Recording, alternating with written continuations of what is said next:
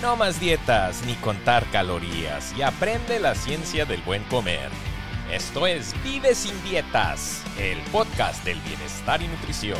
Y ahora con ustedes el doctor Cristian Azad y el doctor Ariel Ortiz. Pues para toda la gente que nos escucha, esto es vivesindietas.org, es la página y todos los medios sociales. Aparte tenemos a nuestro gran maestro tiktokero, que es Dios, cardiólogo del Olimpo. ¿Qué más? ¿Qué, más eres, loco? Soy el hijo bastardo de Zeus, güey. Y mi mamá es Afrodita. hijo bastardo de Zeus. Soy el hijo bastardo de Zeus.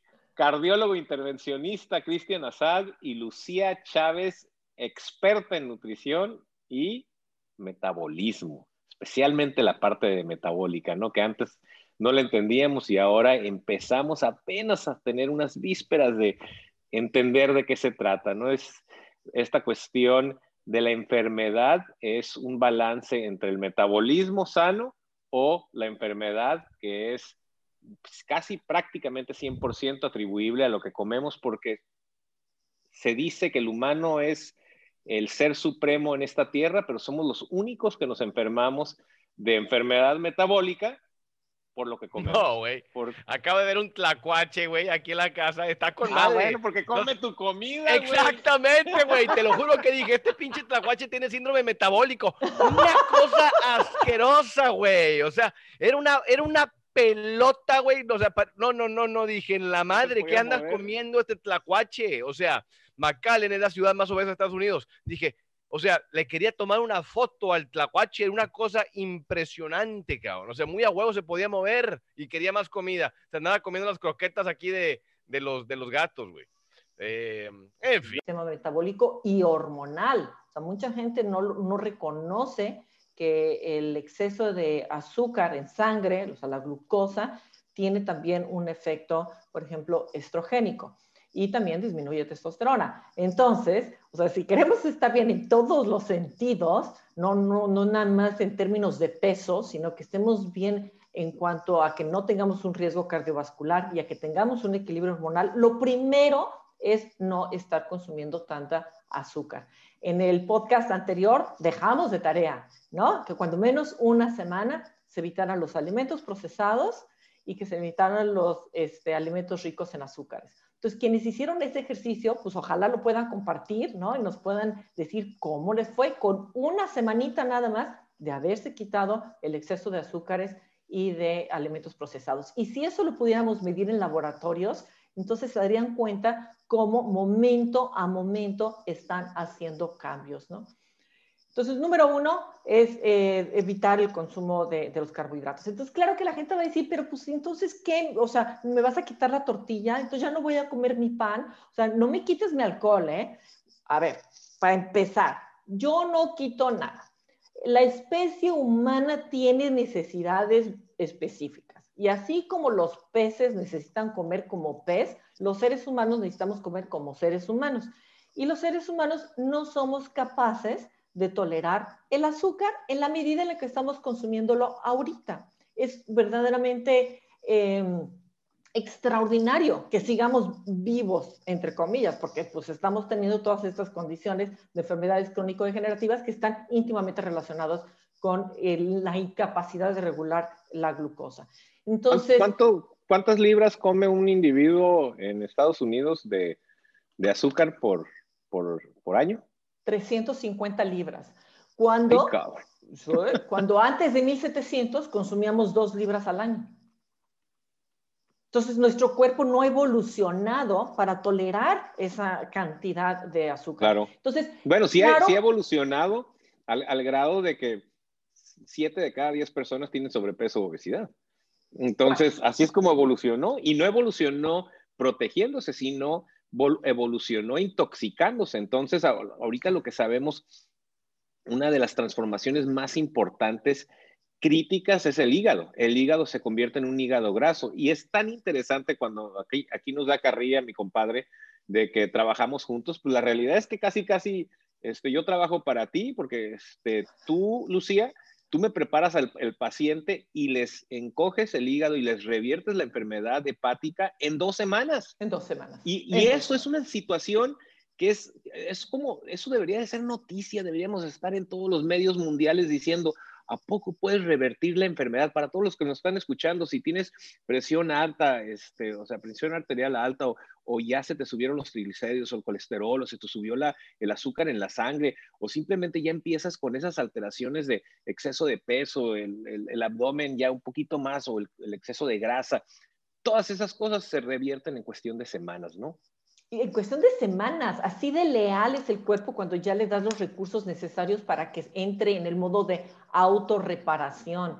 Entonces, número uno definitivamente es el tema de la glucosa. Entonces, si dicen, bueno, pero ¿qué onda con escuchan? pastillita? ¿Sí? ¿Ya me escuchan? Ah, es que estaba, ya, ya, pues, con razón, yo hablando aquí dije, ¿qué está pasando? Se, se me cambió completamente el micrófono. Eh, una cosa que ahorita estoy, estoy leyendo mucho de, de obesidad porque o se me ocurrió la gran idea de certificarme en obesidad. Y una de las cosas que estuvieron eh, diciendo, por ejemplo, el hígado graso, a mí me parece formidable. Como el hígado graso, hice un TikTok de eso, en donde nos fuimos, haz de cuenta que agarran con, una dieta hipocalórica, pero también se puede lograr con una dieta baja en carbohidratos, obviamente, una dieta cetogénica bien formulada, en donde, o sea, cuando tienes un hígado graso, 36% compuesto de grasa, a las 6 o a 8 semanas, lo bajas a 3% el, o sea, el hígado graso, o sea, se quitó esa madre. Y luego lo interesante es que cuando lo quitas el hígado graso, eso también es, una, es un marcador de que la grasa en el páncreas se va a ir quitando. Y algo tan fácil como 0.5 gramos menos de grasa en el páncreas hace que las células beta que andan produciendo la insulina empiecen a funcionar de una mejor manera y por ende eh, mejorar la glicemia, la resistencia a la insulina. Es una santa chulada. Eh, para, los que nos van, para los que van llegando acá, eh, nomás les quiero decir otra de TikTok. La razón por la cual tenemos este podcast es una trifecta. Tenemos para los que me andan mentando la madre a mí, que mi centro es cardiólogo, tú cállate de nutrición. Miren, acá tienen a una experta, nutrióloga, Lucía Chávez, así que ya no me anden jodiendo los que me quieren andar molestando. Ay, no me los mandes a mí. no. No, me los mandes a mí, me los estás mandando a mí. No, no, es, gente, es, buena gente. Nada más para que vean que cuando yo hablo de algo, no hablo como. Es que hay mucho charlatán, hay mucho merolico en TikTok. Mucho charlatán en línea, Bueno, la neta sí. Entonces acá tenemos diferentes especialidades, cirujano bariatra, cardiólogo intervencionista y nutrióloga, y todos estamos alineados. De repente podemos eh, decir algo raro. Una cosa que preguntaron, Lucía, es que si tuviste algunas secuelas con el COVID, o sea, ¿cuál fue tu tipo de nutrición? ¿Comiste igual? ¿Hiciste algo distinto? ¿Se te quitó el apetito? O sea, ¿qué? ¿Algo? Eh, ¿Algo?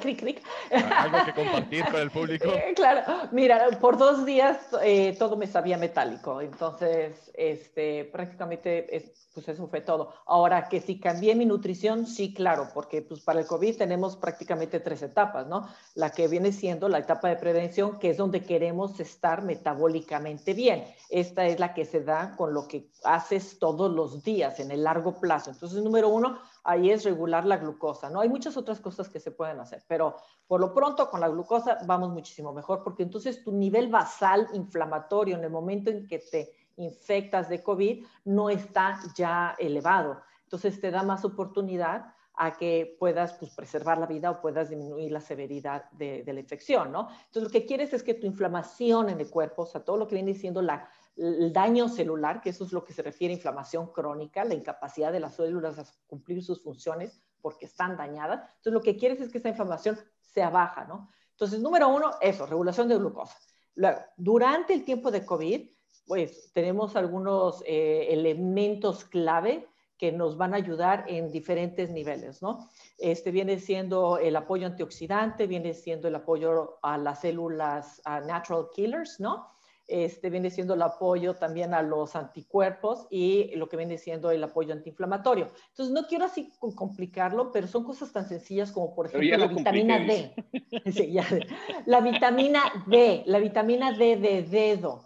Esa, este, tal vez al inicio del COVID, eh, yo hubiera sido muy cautelosa en recomendarla, porque aunque hay una gran deficiencia de vitamina D, se sabe que también la vitamina D aumenta los receptores eh, ACE2, ¿no? Los ACE2, donde se supone que se estaciona el virus y se puede replicar. Entonces era así como que la investigación en ese momento nos decía que la vitamina D aumentaba esos receptores y pues había que ser cauteloso. Pero ahorita se sabe... Déjame te interrumpo en eso, que me lo acabo de leer, súper interesante, porque vemos mucho, hablan de la, de la deficiencia de vitamina D en la obesidad. Y una de las cosas que estaba viendo es de que en muchas, o sea, hay unas cosas que tiene, tenemos una disminución de 30%, pero la vitamina D es una, es una vitamina, es un fat soluble, ¿cómo se dice en español? Corríjanme. Liposoluble.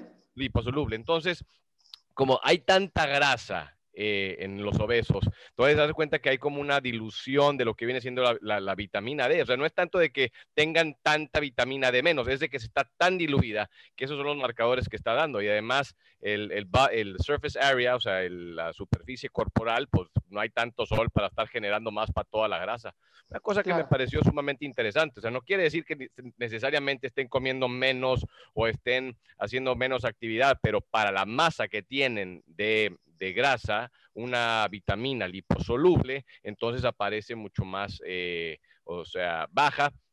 Y luego andan encontrando que la vitamina, yo estoy de que me anden diciendo que la vitamina D, que, que es un marcador de a los que les va mal, no me vengas que es la vitamina D, o sea, ¿en quiénes encuentras que la vitamina D está baja? pues generalmente la gente que tiene un desmadre metabólico, así que ahí andas, no, es que ahora te tienes que meter típico coctelero ahí que andan en sus cliniquitas vendiendo tu acitromicina, tu zinc, tu cobre, tu, y tu madura de, de cloro y luego vitamina D.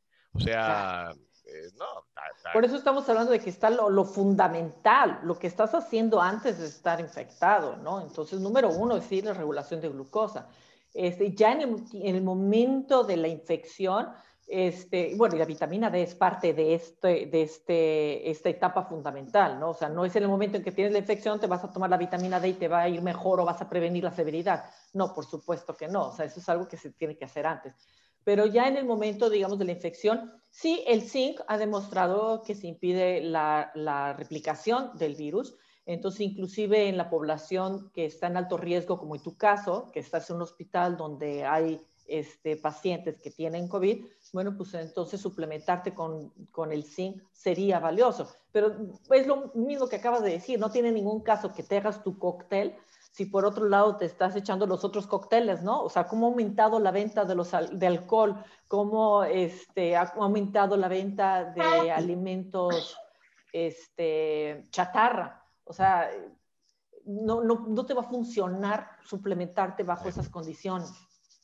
Oye, una cosa que ahorita que mencionas el zinc, otra, una cosa que estaba leyendo es que leí hace poco que para que absorbieras bien el zinc también tienes que tener cuidado con el cobre, porque si estás metiéndote tú de zinc, puede, o sea, se puede bajar tus, tus niveles de cobre y luego tienes que también suplementar cobre, ¿no? Eh, o, me estoy equivocando. Eso, o te puedes este, consumir dos miligramos de cobre con alimentos que son, por ejemplo, un chocolatito.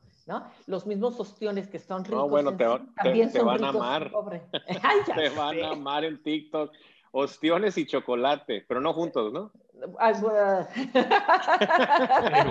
no, no se me antoja. Y sabes que también los champiñones, o sea, media tacita de champiñones te va a dar el cobre que necesitas.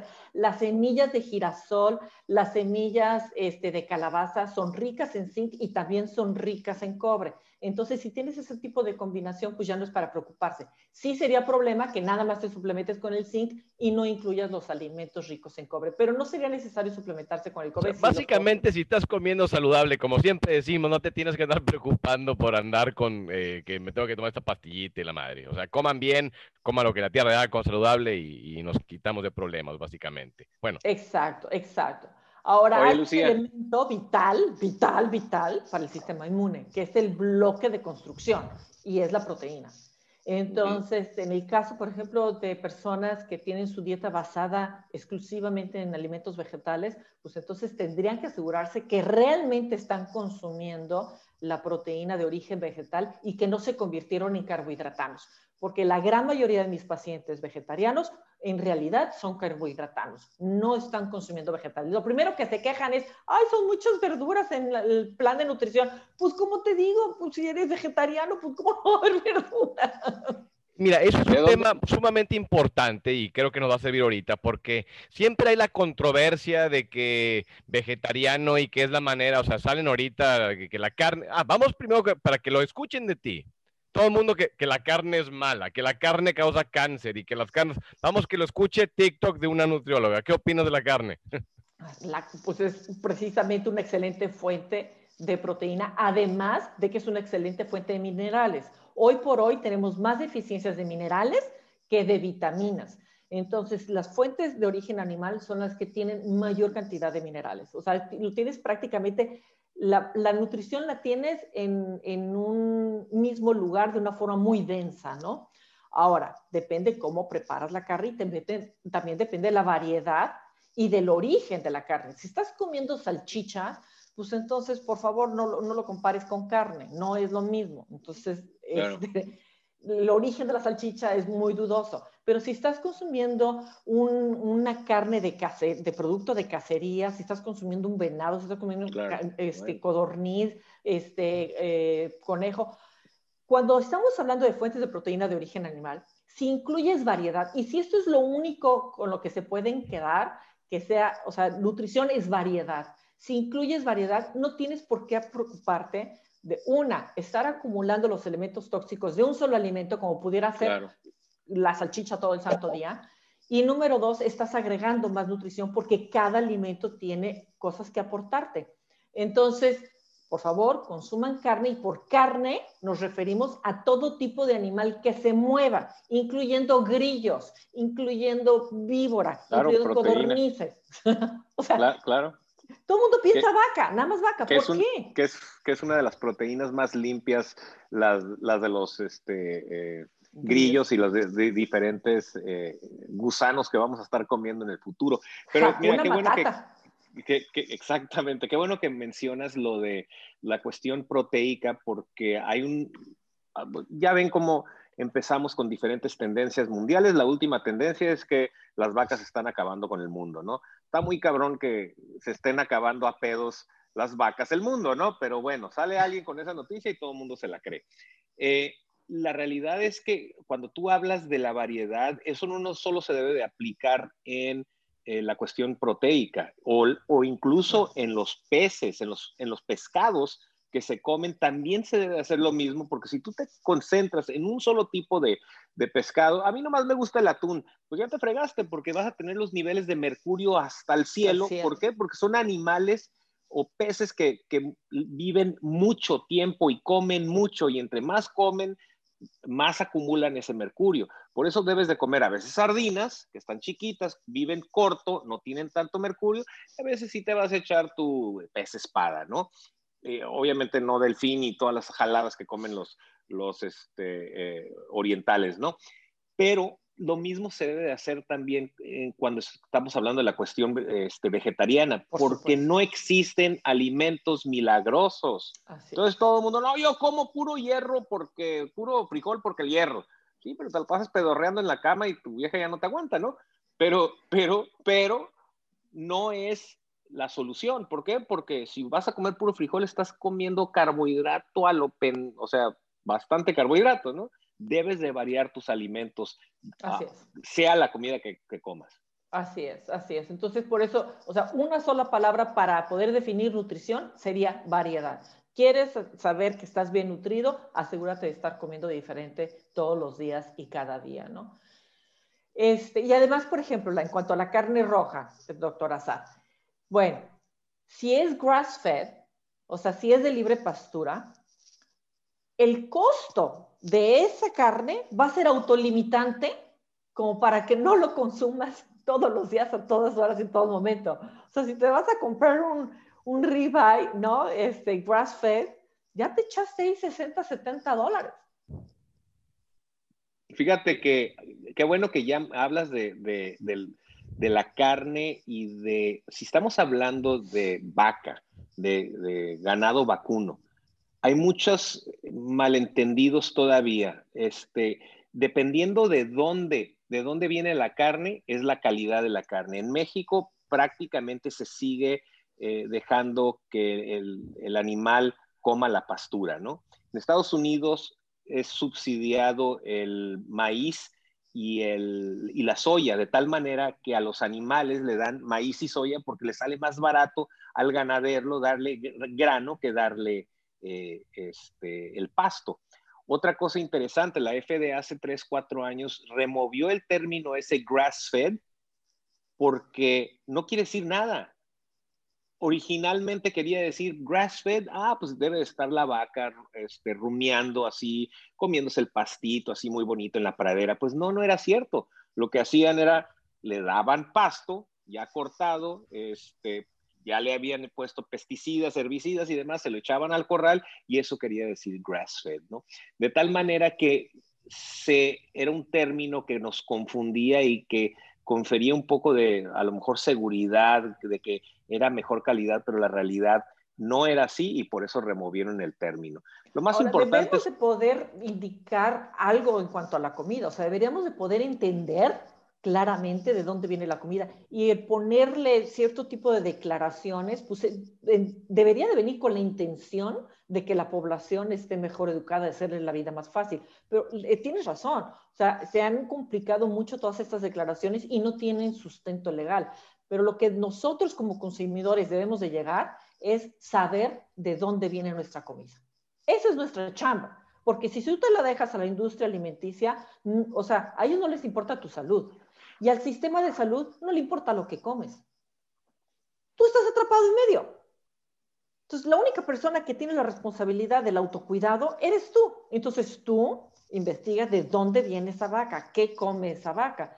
Y bueno, ya cuando sepas cuáles son las marcas que, mejor funcionan, pues entonces ya te, te va a ser más fácil la compra.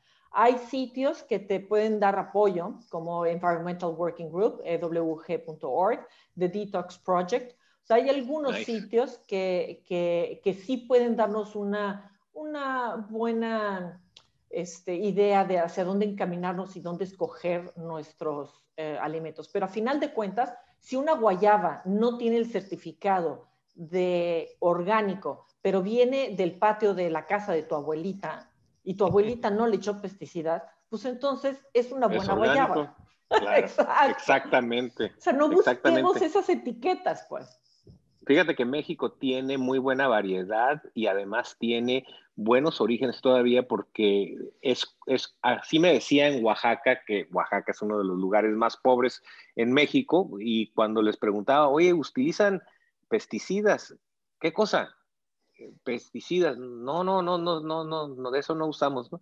Oiga, y herbicidas, este, ¿qué es, qué es eso? Pues, pues para, ¿Quién mata la hierba? ¿Cómo? Ah, pues Ramón y Pedro. Entonces, y la manera en que, en que eh, agricultura milenaria que agarran y crecen su maíz y el maíz pues toma nitrógeno de la tierra, ¿no? Pero entonces le ponen frijol y el frijol inyecta nitrógeno a la tierra y además utiliza el maíz para crecer hacia arriba y además para que no crezca la hierba usan calabaza y las hojas grandes pues eh, le causan una sombra, entonces no alcanza a crecer hierba y esa es la triada milenaria de los este, oaxaqueños, de los zapotecas, que es la verdadera manera de utilizar este, la, naturaleza a favor de la agricultura y no lo que se hace en la industria agrícola hoy en día, que es utilizar pesticidas, herbicidas, fungicidas, fertilizantes químicos. Este, por ahí tengo una entrevista con un doctor, Walter Porris, que es, tiene ochenta y tantos años de edad y es el primer cirujano en detectar que después de que hacía cirugía bariátrica, que hacía cirugía para pérdida de peso, se le corregía a las semanas la diabetes a los pacientes. Y escribió un artículo que se llama en los ochentas, que se llama Who Would Have Thought It? ¿Quién lo hubiera creído? Que operando un paciente se le iba a curar la diabetes. Pues ahorita ya sabemos que la cirugía se llama cirugía para pérdida de peso, cirugía metabólica, porque tiene un impacto muy profundo en el metabolismo y revierte las enfermedades como diabetes, hipertensión y todo eso en cuestión de semanas. Pues entonces esta reversión eh, depende de de la cirugía, pero también hemos aprendido que depende de estos cambios alimenticios de los que estás hablando. Muy sencillo, tú le cortas a la ingesta de carbohidratos, inmediatamente empiezas a ver cambios en el perfil metabólico del paciente y en el perfil hepático. Y platícanos de eso, porque eso lo haces todos los días con nuestros pacientes, ¿no? Claro, todos los días, empezando por la explicación de los triglicéridos, ¿no?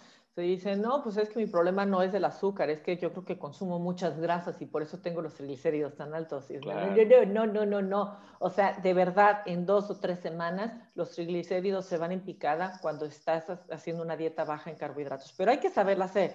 Y no para todos es una dieta sin carbohidratos.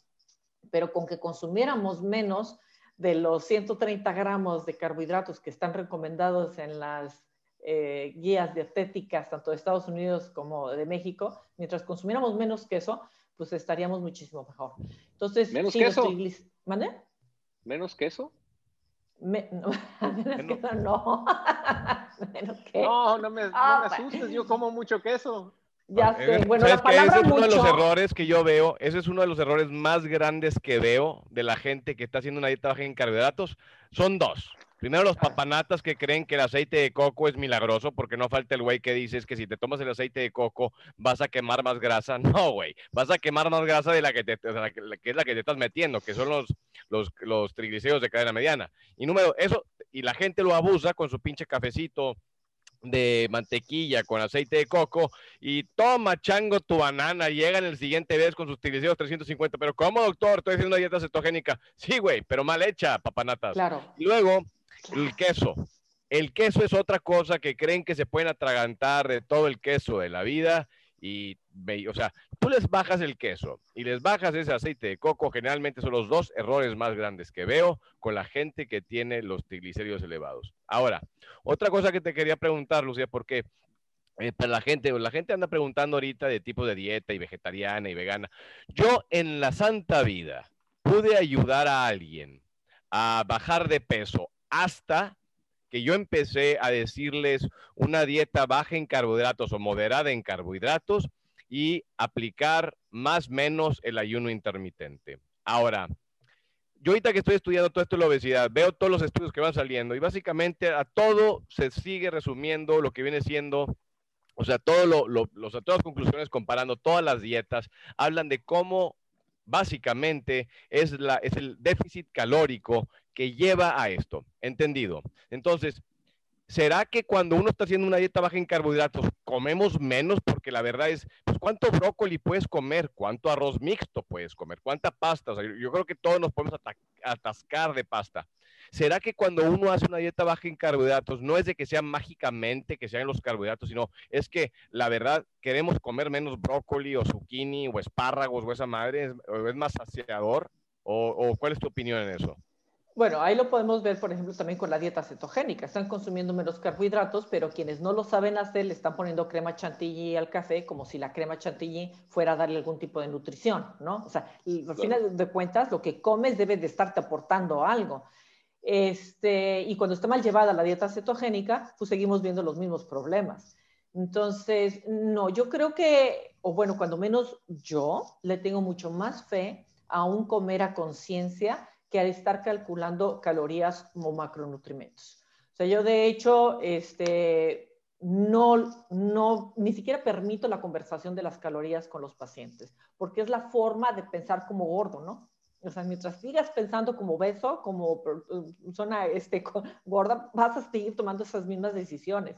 Entonces, la realidad es que nuestro cuerpo es muy sabio y cuando le quitas la adicción de los carbohidratos, porque ese sí es un tema, ¿no? O sea, si tienes la adicción de los carbohidratos, pues entonces va a ser muy difícil que tomes mejores decisiones. Pero si ya pasas por el síndrome de abstinencia, pasas del momento de la adicción de los carbohidratos, la capacidad de comer a conciencia es aumentada. Y la gente no me dirá los carbohidratos, no me dirá este, las calorías, no me dirá los macros, ¿no? En cuanto a proteínas y grasas y demás, y se da cuenta que come menos veces en el día, ¿no? De, forma natural, tiene mayor saciedad, su energía es sostenida en el transcurso del día, no le da la malilla, no le da el mal del puerco, o sea, hay cambios tan eh, obvios, o sea, hasta en el humor, ¿no? La mecha ya no es tan corta, es un poquito más larga, que entonces se preocupan por comer mejor, de mayor calidad y prestarle mayor atención a lo que el cuerpo realmente quiere o no. Pero es un proceso, no sucede de un día a otro. Oye, pasa, pasa esta cuestión de que empiezas a remover o disminuir el carbohidrato en tu plan nutricional y cuánto dura esta malilla. Generalmente es un par de semanas. ¿Y tú qué le recomiendas a los pacientes para que exitosamente sobrelleven esto? Claro. Mira, dura este, entre 5 y 15 días, depende de, la adicción ¿no? que se haya tenido. Y eh, uno es incluir buenas grasas como aguacate déjame te interrumpo una cosa, porque ahorita salió una psicóloga diciendo, porque hay un pinche libro de este tamaño de Joan Ifland hablando de la psicología y la adicción a la comida. Pues hay una psicóloga diciendo que es una mentada de madre y que no existe tal cosa de que la adicción a la comida. ¿Qué opinas de eso, de, la gente? O sea, claro, hay de carbohidratos a carbohidratos, pero ¿qué opinas de la adicción a la comida? Porque lo acabas de mencionar y creo, quiero que lo escuche la gente de acá. Hay un estudio que se llama el estudio Oreo, ¿no? Este, donde se demostró precisamente con este, se demostró que, que, el consumo de carbohidratos tenía exactamente la el mismo, producía el mismo estímulo en el lóbulo frontal del cerebro que la heroína. Exactamente igual. Obviamente la intensidad no es la misma, pero sí se encendía el cerebro como fuegos artificiales de la mismísima manera que lo que viene siendo la heroína. Ahora, el puro consumo, por ejemplo, de los carbohidratos requiere que el magnesio que tengas por ahí en tu cuerpo, de, lo poquito bueno que hayas comido por ahí, requiere que ese magnesio transforme los carbohidratos en triglicéridos. Entonces vas a estar desgastando el magnesio. El magnesio es un protector, por ejemplo, de mielina y también es, eh, favorece la, neurotransmisión. Entonces, estamos hablando de la comunicación prácticamente de todo tu cuerpo. Por otro lado, cuando estás consumiendo carbohidratos, probablemente no estés consumiendo los alimentos, porque estás ocupando el tamaño del estómago para la pasta, entonces no está llegando al intestino el alimento que se necesita para producir serotonina. La serotonina es un, neurotransmisor que se produce en el intestino y, bueno, se le podrá llamar la, la hormona de la felicidad. Entonces, si tú, por ejemplo, estás consumiendo muchos carbohidratos, pues vas a tener una deficiencia de magnesio. Si por otro lado consumes muchos carbohidratos, entonces cambias también lo que viene siendo el ecosistema de tu intestino y no tienes la capacidad de producir los neurotransmisores. Además de que vas a estar aumentando en el mismo intestino, hay un órgano que se llama microbioma. Adentro del microbioma hay otro órgano que se llama estroboloma. ¿Quién lo hubiera dicho? Porque cuando yo fui a la primaria, los órganos eran páncreas, hígado, ¿no? En la vida me dijeron que microbioma menos estroboloma. Y el estroboloma es un conjunto de bacterias que precisamente trabajan en el equilibrio estrogénico. Y eso tiene mucho que ver con obviamente una comunicación neurohormonal también. Entonces, imagínate si, si, lo que comes no tiene un efecto con lo que va a suceder en tu cerebro. Eh, como yo se los explico a los pacientes, lo que pasa allá abajo pasa aquí arriba. Tienes diarrea allá abajo, tienes depresión, tienes estreñimiento allá abajo, tienes ansiedad. diarrea cerebral. Lo que comes va a tener un efecto en tu cerebro. Entonces, es muy importante la terapia, sobre todo cuando estamos hablando de, eventos de trauma, ¿no? Claro que tiene un, efecto valiosísimo, pero creo que también es muy importante identificar si hay o no deficiencia de aquellos nutrimentos que tienen una relación directa con la salud mental. Oye, Lucía, te están echando bastantes por. Tú, tú, Ariel, que sonrías, güey, que dejes tu cara de ano fruncido. Y tú, Lucía, que, o sea, que wow, la gente está encantada. Le recomiendo a ustedes dos que saquen las cuentas de TikTok. Hay una, hubo ahorita una nutrióloga, Lucía, que hoy, hoy te está jalada. Que te tomes 90 mililitros de aceite de oliva en la noche y luego 90 mililitros de la mañana para detoxificar tu hígado. O sea, ¿qué, opinas de eso? Bueno, pues es aceite de oliva, eso está padre. 90 mililitros. Sí, mira, ¿sabes qué? Eh, me impresiona cómo a veces algunos profesionistas del área de la salud complican las cosas para que parezcan en su complejidad como que algo que va a tener mayor efecto. Y entonces échate un edema con un no sé qué y un no sé, o sea, cosas muy estructuradas o cosas muy complicadas, ¿no?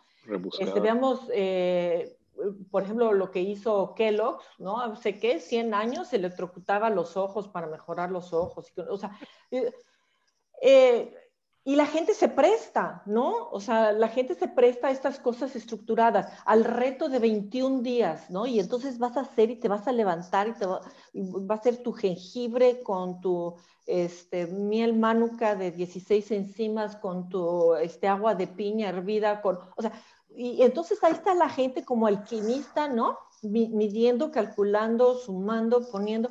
Eso no es sostenible en el largo plazo, no lo es. Y a veces la gente eso es lo que está buscando.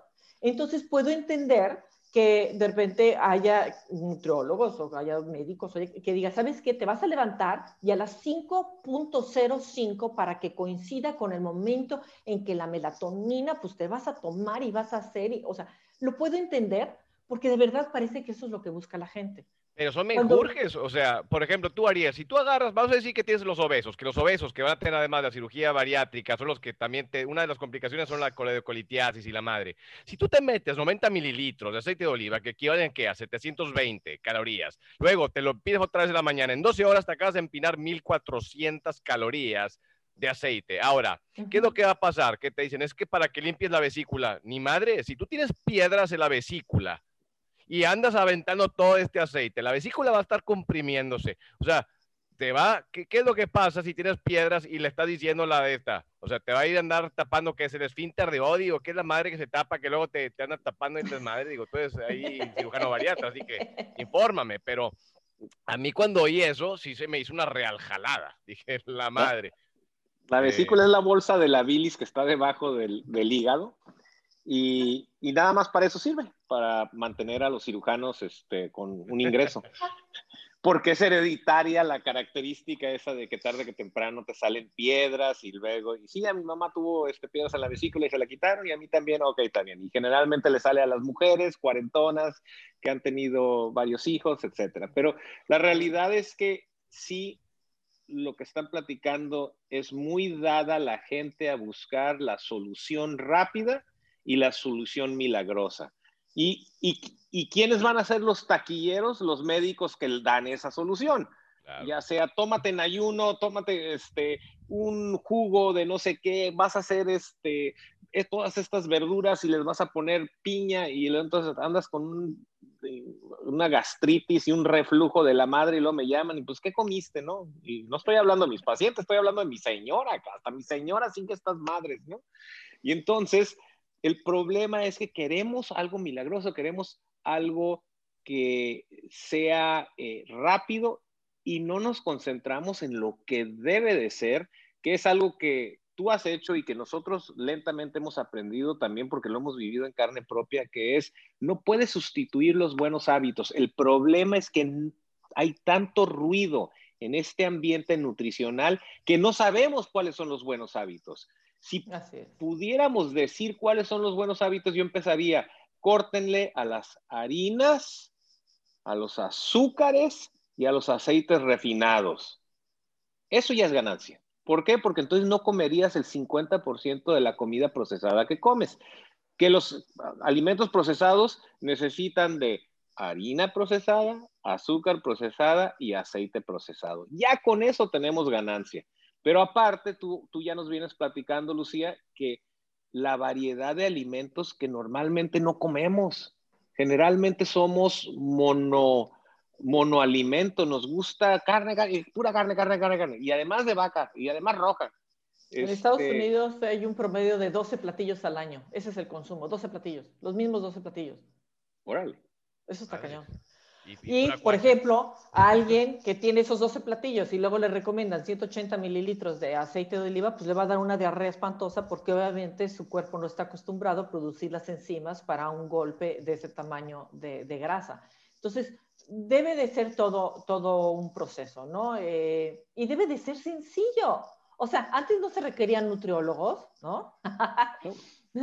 y, vivíamos una vida más acorde a nuestra naturaleza. Lo que pasa es que de alguna manera nos desentendimos de lo que nuestro cuerpo necesita y si tenemos sueño no queremos dormir y nos metemos al Face y ahí estamos clavados con los ojos pegándosenos, pero ahí estamos clavados con el Face. O sea, como que queremos ir en contra de lo que el cuerpo nos pide. Yo la primera vez que empecé a ayudar a mis pacientes, o sea, sin experiencia, yo lo hice porque, o sea, fue experiencia propia, luego yo empecé a extrapolar eso a mis amigos y primos y experimenté con gente que eran mis amigos y mi familia, pero yo, o sea, lo que me di cuenta, sí, bueno, pues así se empieza, güey. Eh, eh, eh, familiares.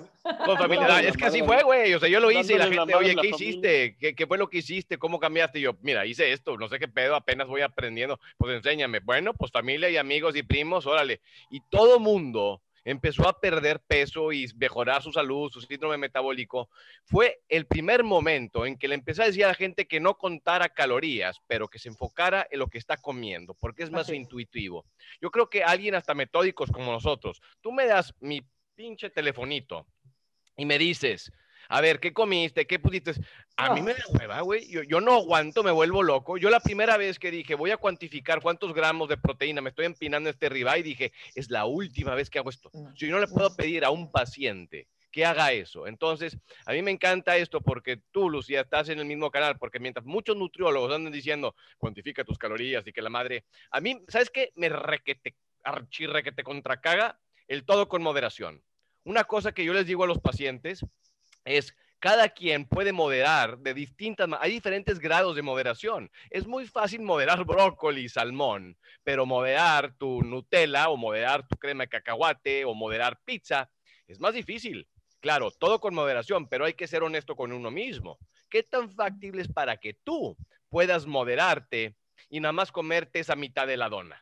Ah, entonces, ahí es donde empieza todo esto. O sea, hay gente que sí, hay gente que no. Y creo que esa cosa que les insisten muchos nutriólogos a la gente, que todo con moderación, es una mentira. claro, y, más, y más en cirugía bariátrica. ¿Por qué? Porque la cirugía bariátrica es la mejor herramienta que puede tener el paciente para ser constante en y entonces ahí es donde están los puntos suspensivos. Porque si es en seguir haciendo lo mismo que hacía antes de la cirugía bariátrica, entonces no va a tener éxito. No va a tener éxito en términos de salud. Tal vez pierda peso, pero no va a tener éxito en términos de salud. Entonces, la cirugía bariátrica les va a ayudar a ser constantes en la toma de decisiones de mejores alimentos.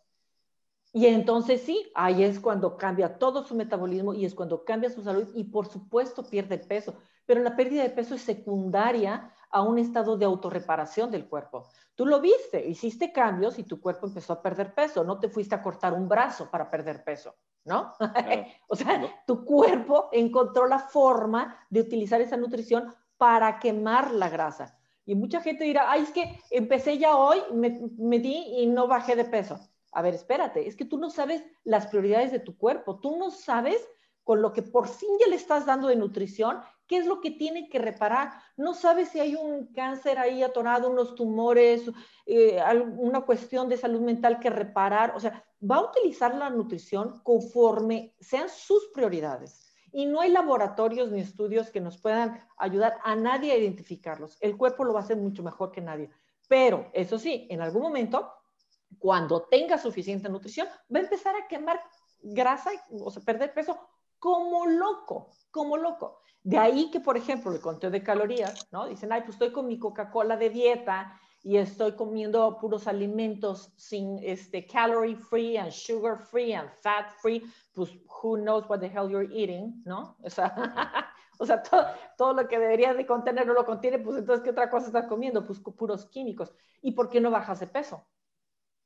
O sea, hay gente que de verdad, o sea, consume 600 calorías todo es mm, procesado fat free, te digo diet free, y no pierde de peso. Pues porque el cuerpo no tiene el sustrato para trabajar. Sí. O sea, a mí una cosa que me... Habla. Fíjate que te estás hablando de algo que hace 2500 años categóricamente lo dijo Hipócrates, deja que tu alimento sea tu medicina y tu medicina sea tu alimento, ¿no? Y es hora que no lo entendemos y nos estamos peleando y ya le dimos vuelta al mundo desde estar relativamente hambrientos en las épocas de los 1900, cuando no había alimento, a estar sobrealimentados, pero malnutridos en la década siguiente, en, el siglo XXI. Pero estás hablando de hace este, 1500, 2500 años lo dijo Hipócrates. Y más y más estudios están comprobando que la manera en que comes, no nada más lo que comes, la manera en que comes puede ser lo que te salve la vida. Prevenirte un cáncer, prevenirte un infarto, que son las dos causas más importantes de muerte en el mundo. A mí una cosa que me ahorita como te digo, que estoy leyendo todo esto de obesidad, yo me estoy, me estoy asustando con lo que estoy leyendo. Por ejemplo, oh. estas dietas que hacen mucha gente, las dietas hipocalóricas de 700 calorías, son una mentada de madres para su metabolismo. O sea, si lo siguen haciendo, y es lo que hacen muchas mujeres con, con menopausia y la madre, ahí están con su pinche lechuguita, sin nutrición, o sea, o sea, con su lechuguita, tomatito y la madre no, no se comen proteína, no comen nada, 700 calorías, y el metabolismo se les baja 50% y se puede tardar 10 años en recuperarse o no recuperarse. O sea, te diste en la madre. Ahora, los pacientes que pierden aproximadamente, este fue otro dato para mí sumamente que dije, wow, tú tienes 6 a 9 meses para perder peso cuando estás haciendo una dieta dada. Entonces, eh, una vez que perdiste tu 10%, vamos a decir que perdiste 10%, vamos a agarrar un número, una persona que pesa 250 libras y baja a 180 libras. Entonces, ahora tú tienes una persona que siempre ha estado en 180 libras. Bueno, ahora resulta, yo no sabía esto, se me hizo formidable. Primero que nada, la que bajó de 220 a 180, esta persona ahora produce menos leptina, que da saciedad, produce más grelina, da más apetito. Y luego, para terminarla de joder, tu músculo se hace 20% más eficiente, o sea, tiene que quemar menos calorías para ejercer la misma actividad. Por ende, tienes que estar comiendo o, utilizando más, o sea, 400 calorías menos que la persona que siempre ha estado ahí. Es decir, el que el, la o sea, el perder peso es un tipo de fisiología y el mantener peso es otro tipo de fisiología. Una vez que perdiste el piso, como yo les digo, es como la canción de Julio Iglesias, que llegar a la meta cuesta, te cuesta tanto llegar, pero ya cuando estás en ella, mantenerte te cuesta más. Y es la misma madre acá. Te perdiste 70, 80 libras, aguas. No se confíen porque es el error más cañón que ahora lo entiendo, veo en la madre no es de que el paciente dejó de hacer lo que estaba haciendo, sino que su cuerpo es otro completamente. Es un cuerpo que ahora es más eficiente utilizando la energía y por ende ahora tiene que hacer más y tiene que cuidarse más para mantenerse ahí. Es una cosa que, o sea... Y mentalmente es un reto, porque las hormonas a las que tú te refieres, para quien no las conozca, son hormonas que se refieren a la saciedad y al hambre, ¿no? Entonces, si estás teniendo este, que tu mismo cuerpo te exija que comas más, o sea, te está mandando una hormona para que comas más, para que puedas regresar a esos 220 libras iniciales, pues entonces implica que primero tienes que saber que eso va a pasar, porque si no, entonces lo primero que vas a pensar es que, ay, yo no tengo voluntad. Y por eso la obesidad es una enfermedad y se tiene que reconocer como tal, porque entonces es un problema social y que se tiene que resolver también de una forma social, pero el culpable no eres tú, entonces, y eso es vital que la gente lo entienda, porque si no tú dices que soy yo, no, pues es que yo no voy a poder, ah, es que eso no es para mí, es que yo no tengo voluntad. No, es que tu cuerpo te está haciendo estos cambios y con mayor razón necesitas más apoyo, necesitas el apoyo de los expertos e inclusive es muy probable que necesites el apoyo, por ejemplo, de una cirugía bariátrica. Lo que te va a ayudar a mantener. Yo, yo te voy a decir una cosa, Dariel. Yo, yo antes que, que, o sea, cuando era todo un neófito del conocimiento de esto, yo decía, ¿para qué jodidos quieres una cirugía bariátrica? Ahorita que estoy leyendo el Roux-en-Y, del gastric sleeve y todo eso, entiendes toda la fisiología que conlleva, porque a nosotros como médicos no nos enseñan nada de lo que te estoy diciendo ahorita. Y es sumamente fácil juzgar a un paciente y decir, no, güey, tú estás gordo porque no me hiciste caso. Hasta que lo entiendes y dices, no, güey, sí me hiciste caso, ya cambió tu fisiología, o tú mismo ya te habías empinado porque le hiciste caso a otro papanatas que te tenía una dieta de 500 a 700 calorías por 5 o 10 años. Y ahora yo te estoy echando la culpa porque te dices, es que esto te tiene que funcionar. Y dices, en la torre. Y esta obesidad no se está quitando. Dices, no, es que en el 2020 se va a mejorar. Ni madre. Si hay una cosa que hizo esta pandemia es darle la madre al mundo porque yo creo que disparó la obesidad más porque ahora todos los gimnasios están cerrados y los huevones lo hicieron de ahora ya todo el mundo se fletó Netflix. Entonces... Oye, tenemos, tenemos chamba segura por, por años y, fíjate lo que dices, el, el estudio del que estás mencionando es algo que me resulta a mí muy lógico después de, llevamos 24 mil pacientes, ahorita estamos en el paciente 24 mil 200, una cosa así, ¿no? Eh, entonces tenemos 25 años operando cirugía bariátrica. Cuando empezamos, pues realmente no sabíamos mucho de lo que estábamos haciendo, sabíamos que los operábamos, iban a bajar de peso y iban a estar muy contentos.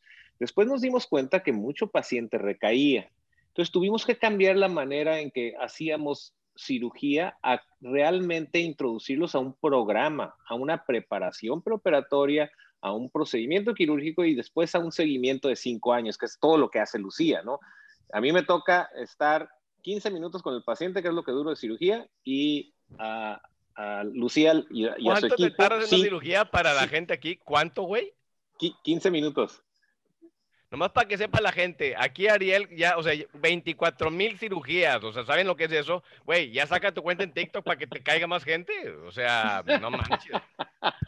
Oye, y entonces, lo que me estás diciendo del estudio es muy real porque el paciente se opera no porque sea flojo, eh, no quiera cambiar sus hábitos, es porque no puede. Pero aparte de que no puede, porque ya su cuerpo se acostumbró a estar en otro peso. Y si lo bajas, pues va a estar ahí, pero va a empezar a cascabelear y se va a volver a subir y con una venganza le va a subir más de peso, ¿no? Entonces, el paciente revierte a cirugía frecuentemente como a la última opción. A veces tiene que ser la primera opción. Si el paciente ya trae diabetes y está con problemas cardíacos, opérate, se van a revertir un montón de cosas. Lo que sí no aceptamos nosotros es que la cirugía sea la solución. La cirugía es la herramienta que te cambia tu estado físico y mental, obvio, porque bajas un montón de peso y tu estado metabólico, pero lo que te lo mantiene es el conocimiento y la actitud que tienes después de haber tenido la cirugía. Y eso le toca mucho a Lucía porque vemos pacientes que empiezan a subir otra vez y los jala, las jala de las orejas y las alinea otra vez y a bajar de peso, ¿no, Lucía? Pues sí, andan preguntando, ¿ustedes tienen cuenta de Instagram o algo para porque la gente, bueno, obviamente yo los voy a joder que se saquen su cuenta de TikTok hasta que se Yo tengo mi cuenta de TikTok, pero como pues úsala, güey, a ver cuál es para que te siga la gente. No, no tengo pelucas, cabrón. Con esa blanca tienes, güey. Eh, ya me la robaste, cabrón. Es más, mándame, mándame aquí, o sea, tú Lucía tienes Instagram, me están preguntando N. Acá. N de nutrióloga, N. Lucía Chávez.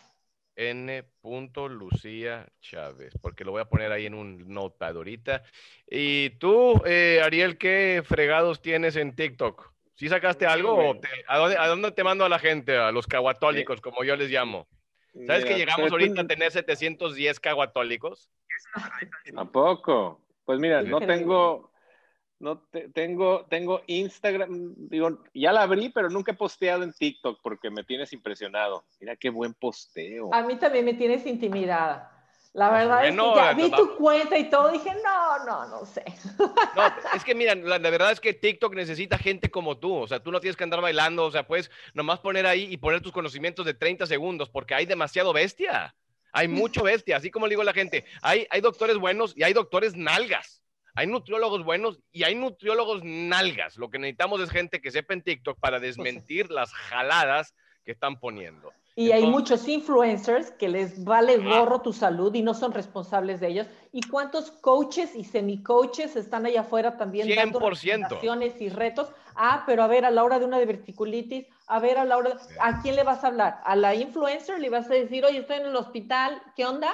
o sea, no, no, el mundo de las redes sociales no siempre tiene la responsabilidad social. Entonces, creo que el simple hecho de que nosotros estemos así, aquí haciendo un podcast, sin costo, es porque queremos empezar y transformar a todas estas personas que están buscando soluciones permanentes.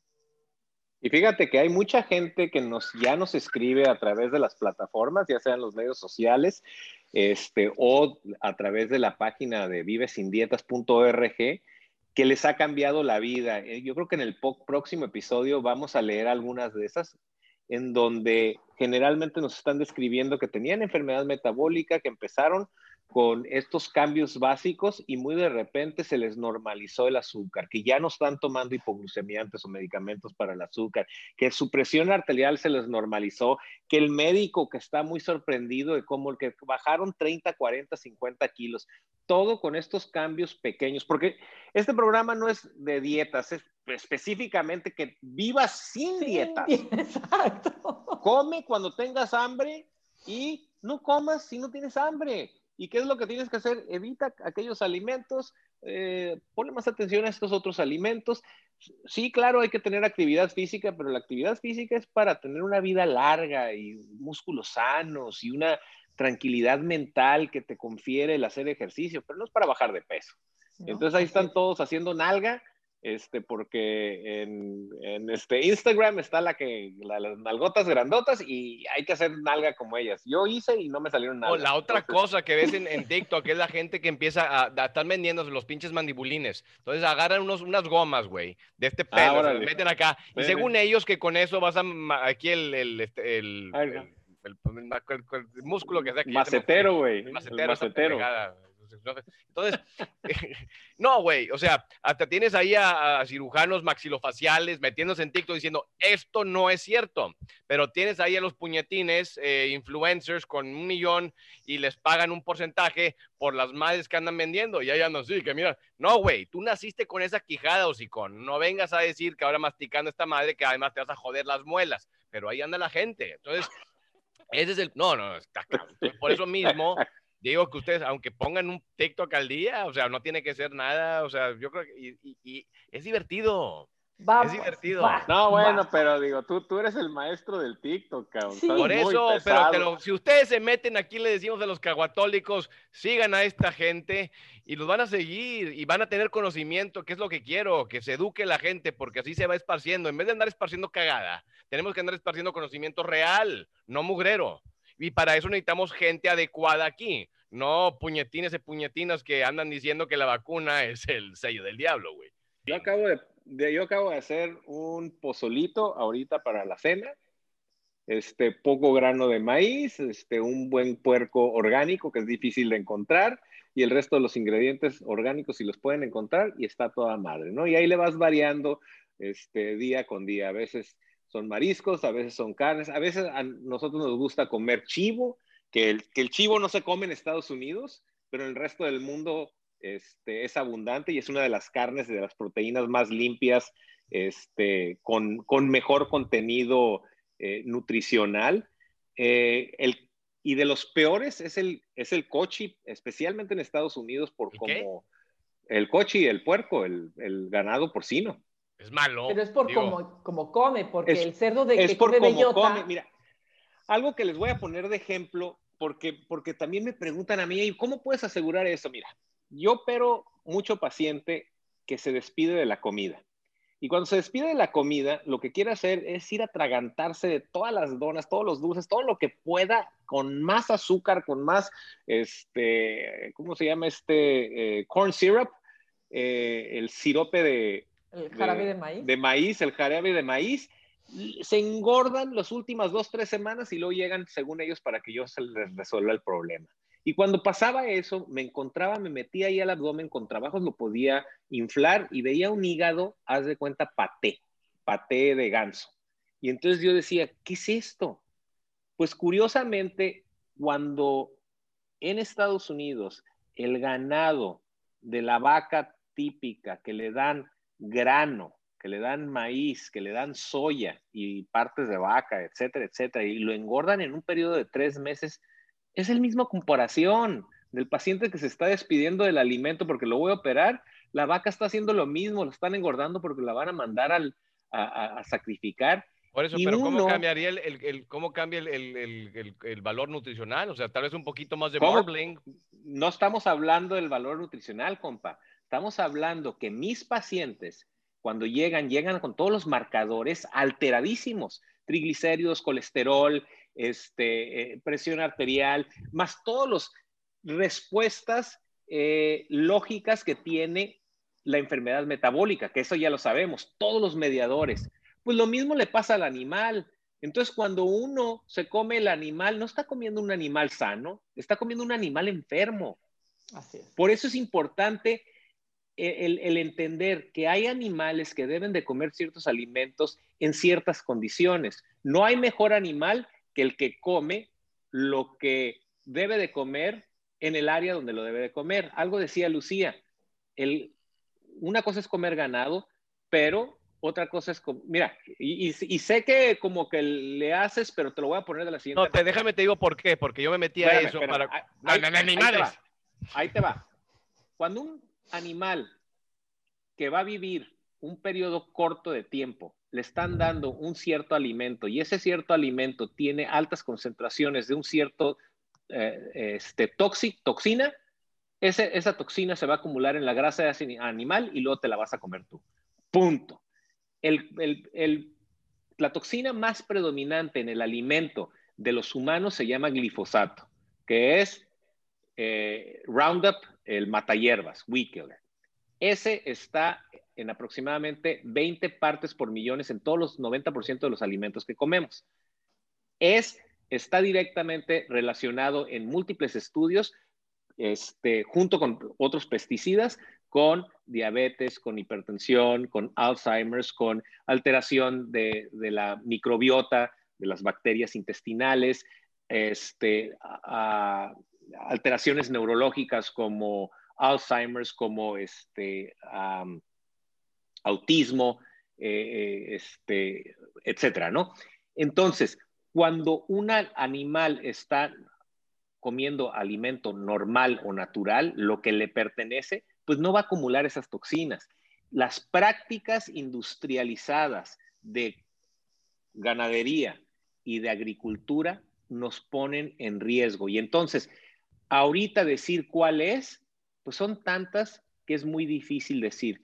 ¿Por qué mejor no tratamos de remover toda nuestra carga de toxinas?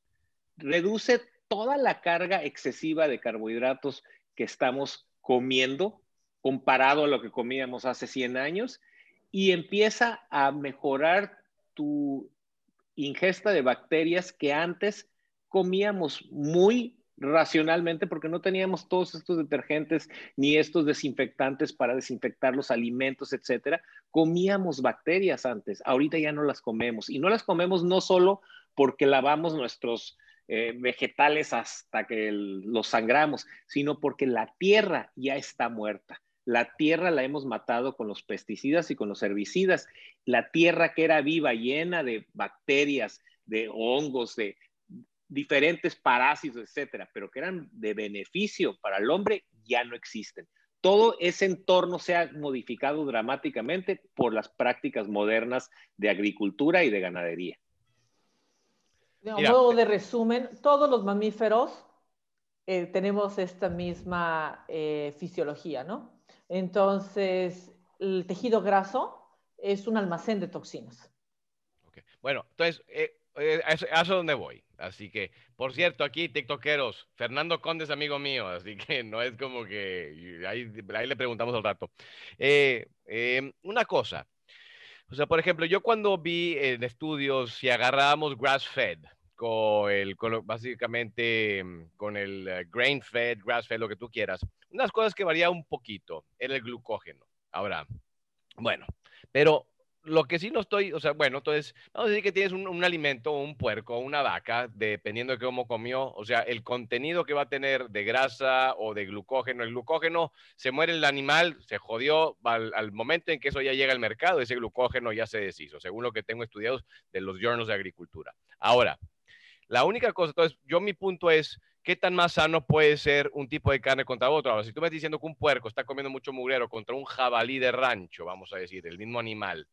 O sea, la cosa que tú me estás diciendo es que entonces los, las adipoquinas, o sea, el adipocito, o sea, la grasa, que puede ser antiinflamatorio e inflamatorio. Entonces, ahora, mi cosa es, ok, tú te estás comiendo tal vez las interleucinas y adipoquinas que tiene ese, ese, ese adipocito. Mi pregunta sería que cuando tú te lo comes y viene todo el contenido gástrico, no lo deshace, o sea, en realidad nos estamos convirtiendo en lo que estamos comiendo, o simplemente es una cosa mínima y más que nada lo importante vienen siendo los aminoácidos y las grasas. Entonces, hay, ¿no? O sea, si hay pruebas de que lo que está comiendo, si, el, si el puerco está cochino y tiene interleucinas y valiendo madre, ¿eso va a repercutir en ti? Porque, digo... digo porque ojalá nada más fuera el cerdo, pero no, agrégale los refrescos, los, los tostitos, los doritos, el no sé qué, los alimentos... No, eso te entiendo, pero yo me estoy yendo... Es la acumulación. Ok, por eso, pero si yo agarro un puerco X y un puerco Y, o sea, sería tanto así, porque yo cuando veo una chuleta de puerco, veo, o sea, hasta lo veo lean. O sea, yo lo que veo más que nada son proteínas y los aminoácidos que me estoy metiendo. O sea, ahí, te, te, voy a dar una explicación que va a durar dos minutos y medio. En 1981, eh, la EPA recibió un estudio de una compañía que se llamaba este, Monsanto. Ese estudio comparaba a un grupo de ratas que les habían dado glifosato. Glifosato se llama, es el herbicida que se utiliza en todo el mundo, especialmente en Estados Unidos, y que lo diseñaron en los 80 para matar hierba. Entonces, ese estudio eh, le dieron eh, este eh, herbicida a las ratas y aproximadamente 80% de las ratas les dio cáncer. Les dio cáncer de testículo, cáncer de mama, cáncer de ovario, etcétera, ¿no?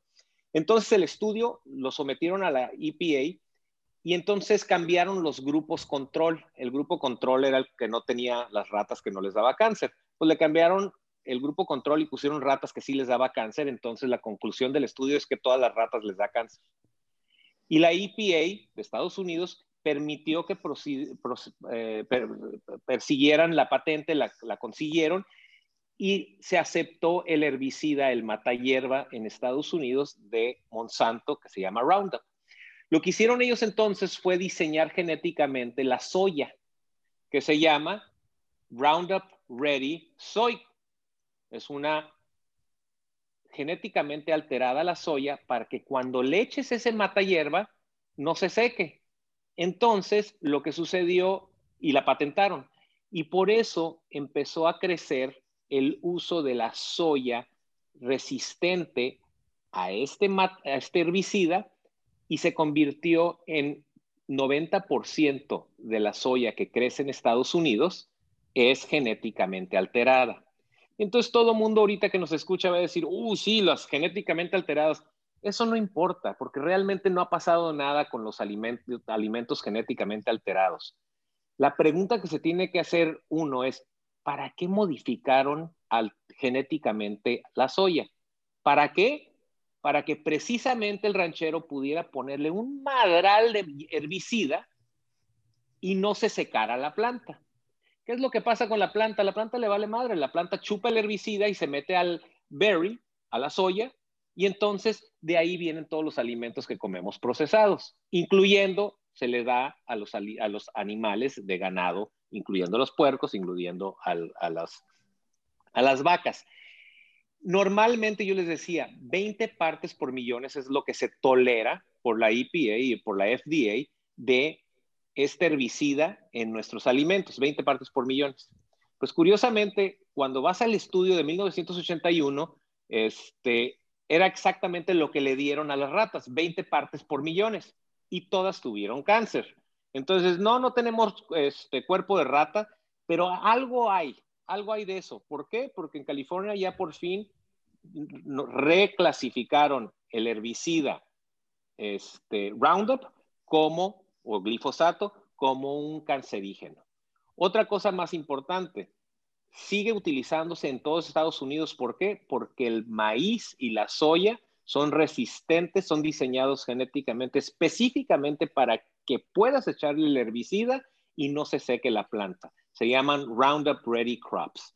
Y es 90% del maíz y 90% de la soya que se crece en Estados Unidos, no solo es subsidiada, sino tiene herbicida. Y ese herbicida, concentrado en ese maíz y en esa soya es exactamente lo que le están dando a nuestros este, animales. Se llama detoxproject.org.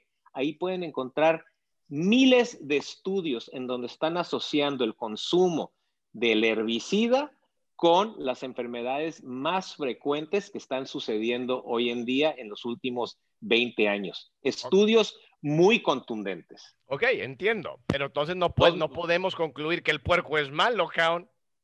No, nada más el que se lo come.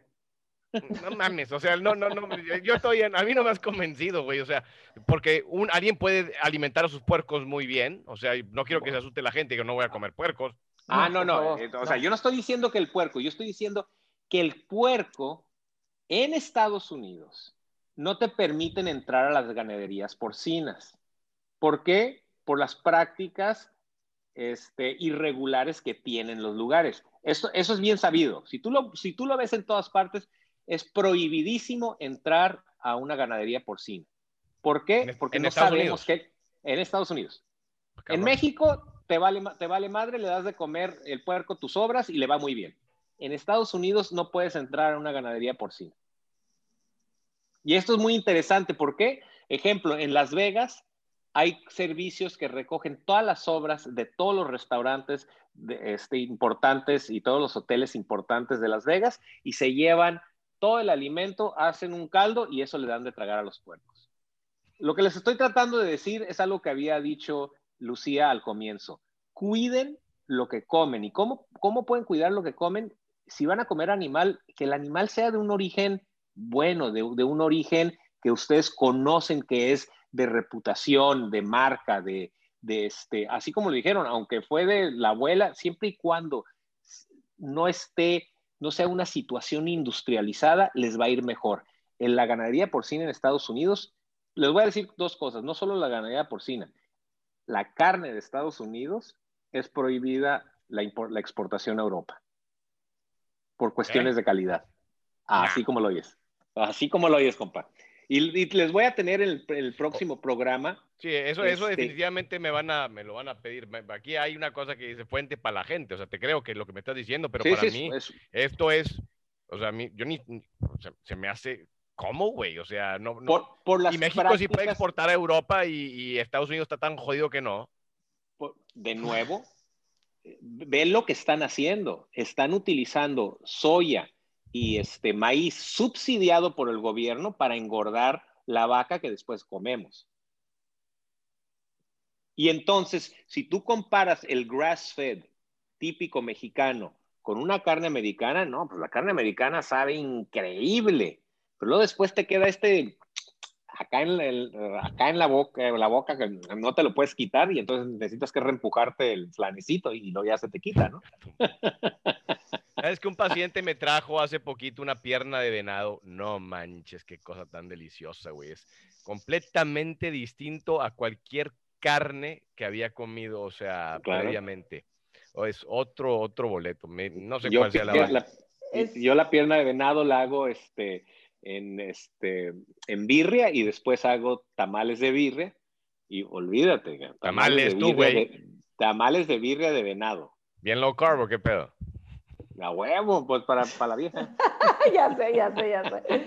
Este machaca de venado. Bueno, de ahí viene pues el concepto de la variedad, ¿no? O sea, de ahí viene la importancia de que estemos buscando diferentes alimentos. Estados Unidos efectivamente es uno de los países con mayor carga tóxica en el mundo.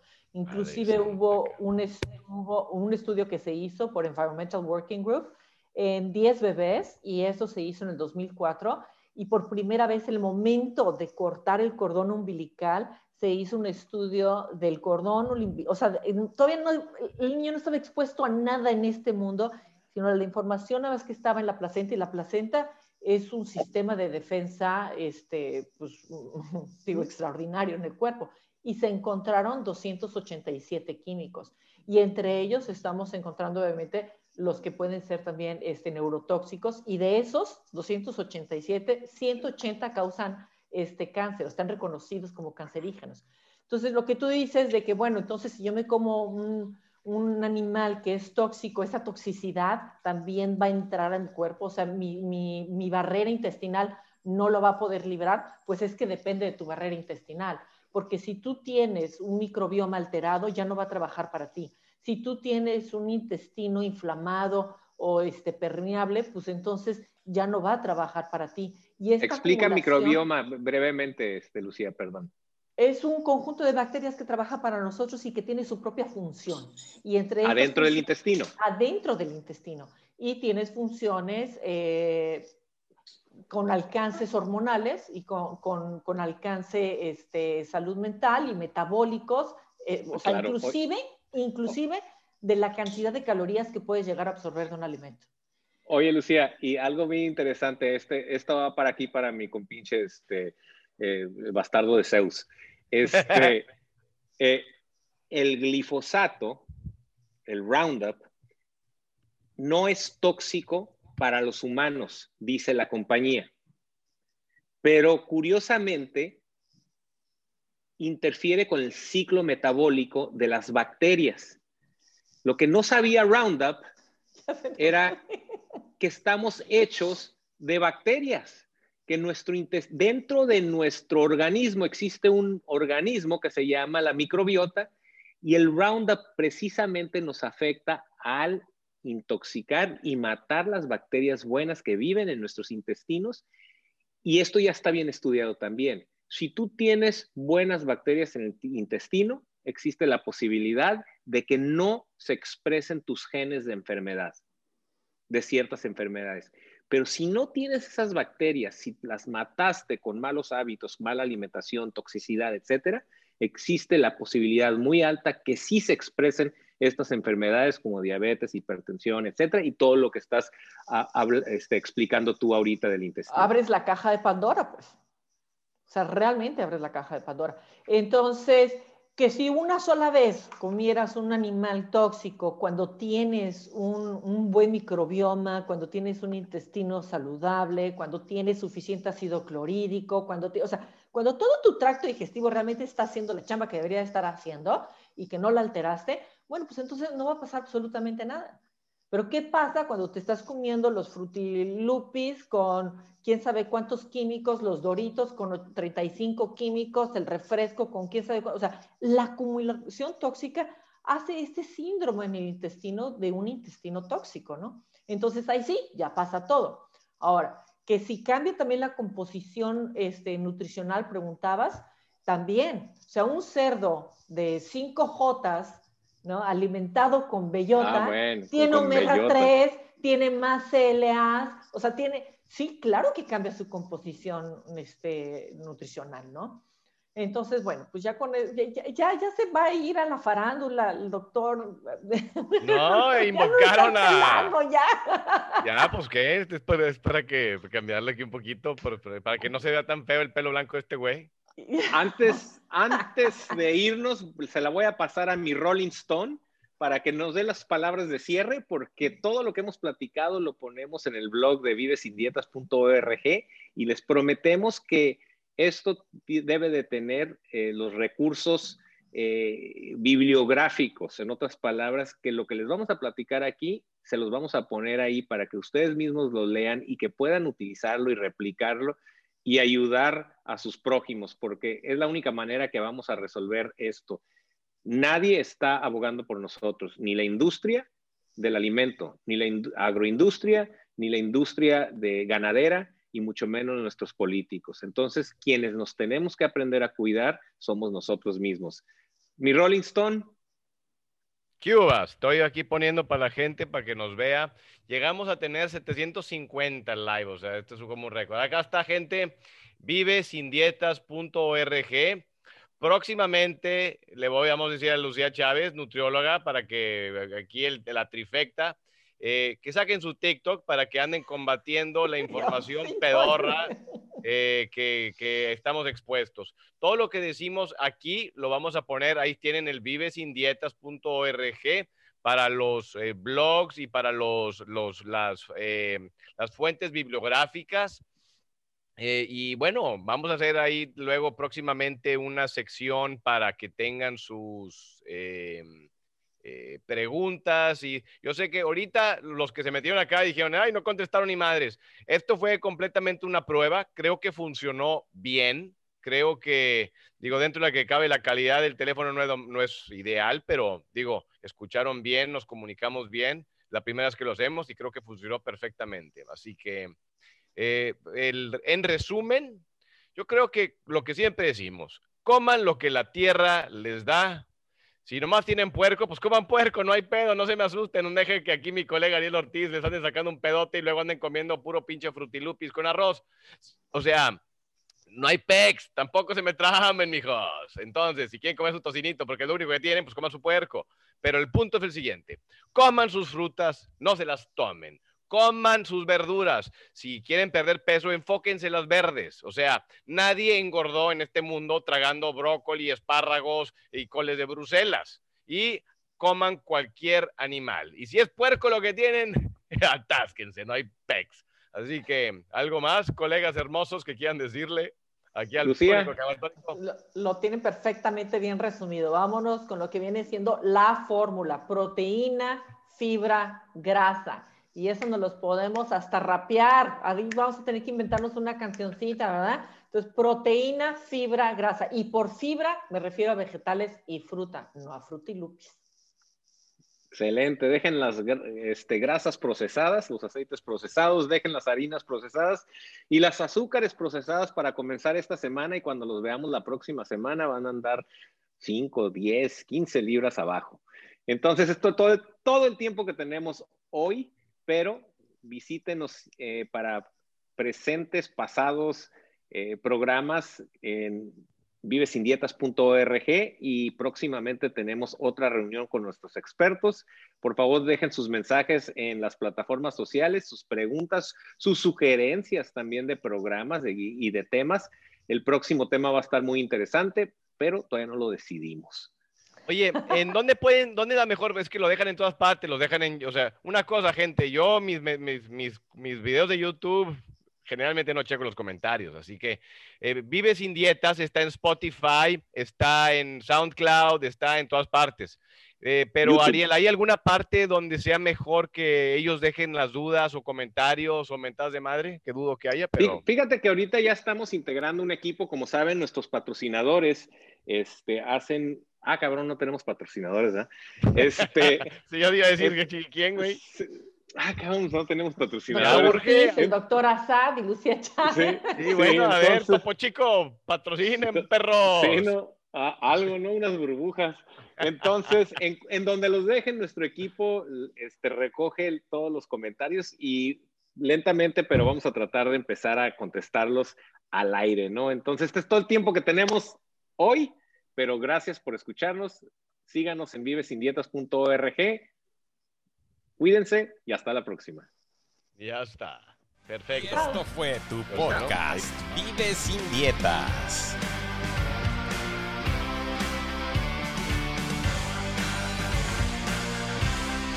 Visítanos en vivesindietas.org. La información en este podcast no pretende ni implica ser un sustituto del consejo médico profesional, diagnóstico o tratamiento. Se le recomienda que revise toda la información sobre cualquier condición médica o tratamiento directamente con su médico.